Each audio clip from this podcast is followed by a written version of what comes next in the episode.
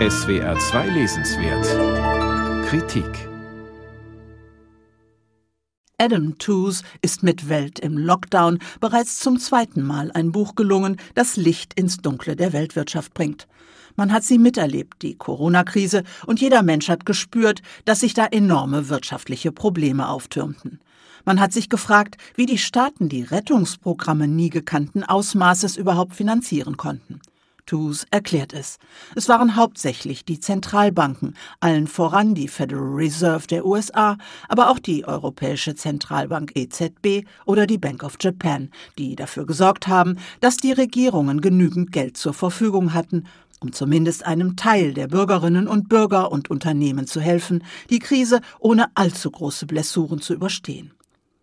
Es kam einer stillen Revolution gleich, schreibt Tooze, dass die Zentralbanken plötzlich in den Anleihenmarkt eingriffen, indem sie Staats- und Unternehmensanleihen aufkauften und so Liquidität herstellten.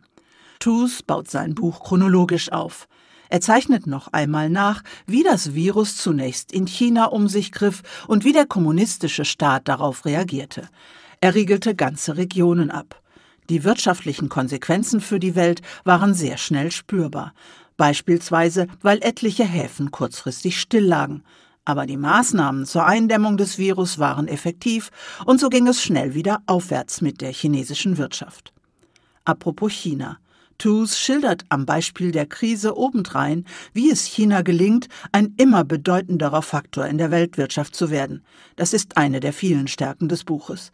Nicht nur, dass US-Firmen wie Apple von ihren chinesischen Produktionsstätten abhängig sind und das Reich der Mitte in vielen Entwicklungsländern längst zum wichtigsten Kooperationspartner und Investor geworden ist. China hält auch in großem Stil amerikanische Staatsanleihen, was sogar den Dollar von China abhängig macht.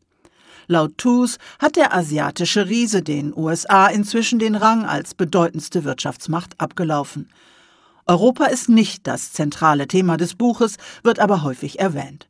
Beispielsweise geht TUS darauf ein, wie das hochverschuldete Italien mit seinen vielen Corona-Kranken die Weltwirtschaft an den Rand des Abgrunds gebracht hat. Seine Diagnose, warum es Italien und Spanien so heftig traf, ist einfach. Deren Gesundheitswesen wurde durch EU-Sparfüchse wie Deutschland oder die Niederlande schlicht kaputtgespart. Tus Hauptaugenmerk liegt jedoch auf China und den USA.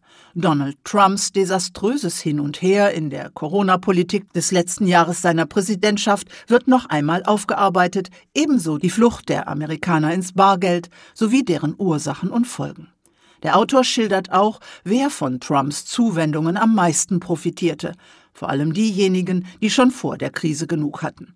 Insgesamt, so stellt er fest, wurde die Armut nicht nur in den USA, sondern vor allem auch in den Entwicklungsländern vergrößert und der Hunger hat zugenommen. Eindrucksvoll schildert er, wie in Ecuador die Menschen wie die Fliegen an Corona starben und warum.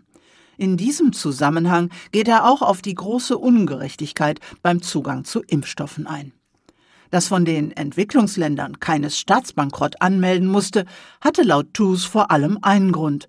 Sie sind inzwischen hauptsächlich in ihren eigenen Währungen und nicht mehr in Dollar oder Euro verschuldet. Im Übrigen habe der Internationale Währungsfonds das Seine dazu beigetragen, viele Länder zu stabilisieren. Übrigens überzeugt das Buch auch durch die vielen Quellen, die im Anhang als Belege angeführt werden. Leicht zu lesen ist Welt im Lockdown jedoch nur für Leserinnen, die über ein gewisses Grundwissen über Wirtschafts- und Währungspolitik verfügen. Vieles von dem, was TUS berichtet, weiß man bereits. Doch es ist die Zusammenschau der Fakten und Entwicklungen, die das Buch so lesenswert machen. Sie zeigt auf, dass die Welt 2020 nur knapp an einer globalen Währungs- und Finanzkatastrophe vorbeigeschrammt ist. Adam Tooze Welt im Lockdown, die globale Krise und ihre Folgen. Aus dem Englischen von Andreas Wirtensohn, CH Beck Verlag, 408 Seiten, 26,95 Euro.